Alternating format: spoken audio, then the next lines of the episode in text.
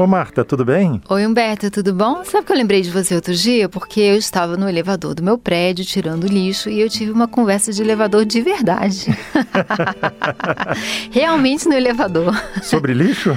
Pois é, a gente estava comentando, a gente até já conversou sobre isso, né, Humberto? Mas que eu te falei na, na, ocasião, toda vez que eu tiro lixo, eu me penso, meu Deus, quanto lixo que eu sozinha produzo. Pois é, Como é que pode ser? Como, onde isso vai dar? Né? O planeta não aguenta. Me dá uma espécie de culpa, ao mesmo tempo você não sabe o que fazer, porque é um problema muito sério, né? É, e é, essa questão de responsabilidade e culpa ainda não ficou bem esclarecida, né? Porque hum. normalmente é assim, a gente percebe que a pessoa, cada um individualmente tem que fazer a sua parte, beleza? Uhum. Mas a gente vê que existe uma omissão muito grande da parte tem, de tem empresas, um né? É, não, nossa, é, é, é, toda uma mentalidade, é empresa, é o custo que tem mudar, é uma readaptação social, é, é realmente um, um problema de toda a sociedade, né? Pois é, mas sabe por que eu digo isso? Porque ah. normalmente quando você faz a mudança é para dizer o seguinte: hum. olha, eu estou melhorando a qualidade de vida das pessoas porque eu estou dando mais conforto e praticidade. Esses uhum. dois conceitos uhum. servem de base para você encher o planeta de lixo, porque é assim: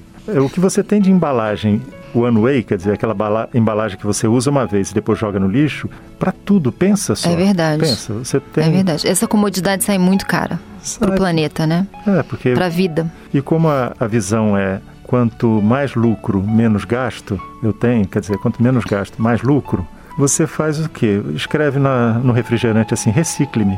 Ou seja, você tipo, tira joga, a culpa, né? Tira é, você, culpa. É, tira a sua é. culpa e joga a responsabilidade para quem tem menos possibilidade de fazer uma é coisa verdade. global, né? Porque, por exemplo, você vai falar de logística reversa, você vai falar de eu sozinho fazendo logística reversa, Sim. fica complicado, né? uhum. né? Você tem como empresa, o cara montou toda uma rede de distribuição, mas a rede de distribuição vai só numa direção. Uhum. Ele não uhum. quer fazer na direção contrária, porque aí isso significa custo. Custo e trabalho e é, exatamente. E, aí, e tem a questão, né? Mas tem o lado da, da empresa, como você falou, e tem o lado do consumidor também. Lembra da uhum. época do casco de Coca-Cola, né? Você tem que guardar o casco, você tem que levar o casco que é pesado, aí eles têm que lavar, tem que quebra, tem uma perda, né? Então, assim, é todo um processo que foi simplificado. Vamos aumentar a poluição, é para garrafa PET, né? E todo mundo foi seduzido por essa promessa de facilidade, né? Fica é. mais fácil. Essa coisa do conforto é danada, porque a é. gente não entende o impacto que tem uma atitude da gente movida pelo conforto. A gente pensa no conforto como preguiça, alguma coisa assim. Não, não é só isso, não.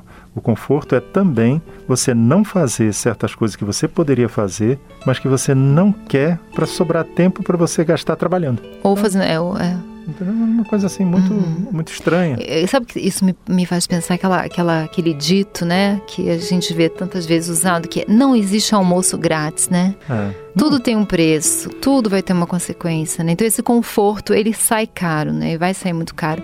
E sempre aquela questão, até quando que a sociedade, a humanidade vai negar o tamanho desse problema? Não, Marta, quando você vê o seguinte, você até com uma solu as soluções que você adota você descobre que tem problema, por exemplo, Europa e Estados Unidos, eles uhum. usam lodo de esgoto como forma de fertilizante, né? Sim. Resultado, você tem dentro desse lodo de esgoto o chamado microplástico, que já é o uhum. plástico degradado ali, partido, já praticamente invisível. Sim. E ele fica anos, anos e anos dentro do solo. Você tem uma ideia? Eles encontraram na Alemanha, em dois terrenos, microplástico a 90 centímetros.